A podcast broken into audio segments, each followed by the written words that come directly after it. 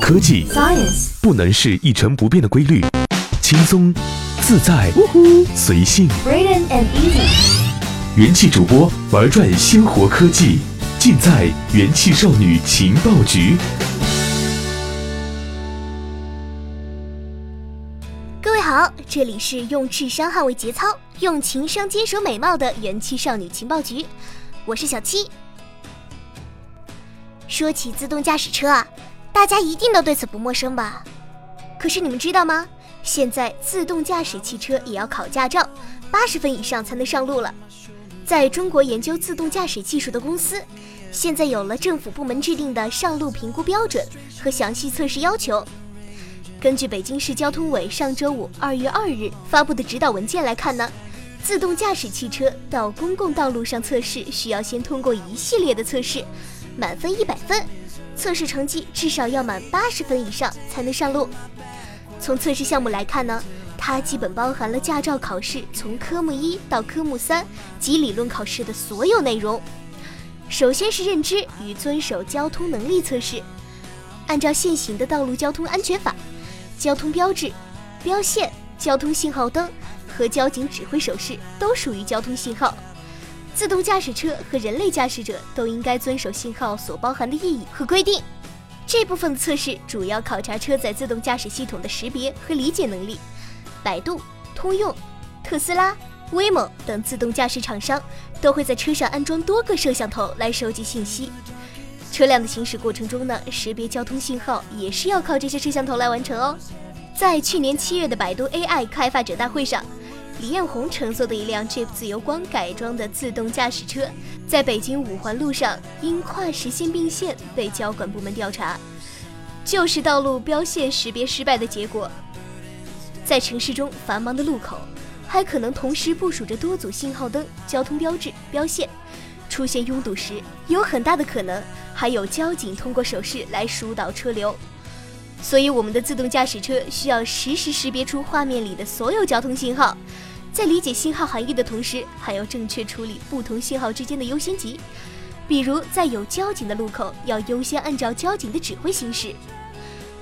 第二大项主要包括车辆操作和综合驾驶能力测试，最简单的，比如车辆起步。停车、跟车、变道，稍复杂一点的，比如直角转弯、曲线行驶、坡道启停、倒车入库等项目，都会用来考察车辆的自动驾驶水平。如边线、控制线、前进线或者倒车线，都需要驾驶员快速准确地识别出。不少厂商乐于宣传和演示的自动泊车功能，就包括侧方停车和倒车入库两个测试项目。目前。特斯拉 Model S 等级达到 L2 自动驾驶级别的车辆，基本都支持自动泊车。这个功能的价值在于，有些车主换车之后，因为车身尺寸发生变化，容易在停车时掌握不好分寸，甚至发生刮蹭。自动泊车理论上可以避免一些小事故。在评估标准上，这份文件对不同项目提出了不同的难度要求，比如一次完整的倒车入库用时不得超过三点五分钟。侧方停车不得超过一点五分钟，坡道启停在三十秒内完成。